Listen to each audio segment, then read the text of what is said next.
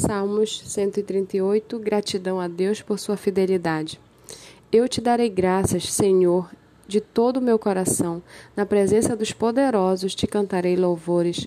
Voltado para o teu santo templo, eu me prostrarei e louvarei o teu nome, por causa da tua misericórdia e da tua verdade pois engrandecestes acima de tudo o teu nome e a tua palavra. No dia em que eu clamei, tu me respondestes e alentastes a força da minha alma.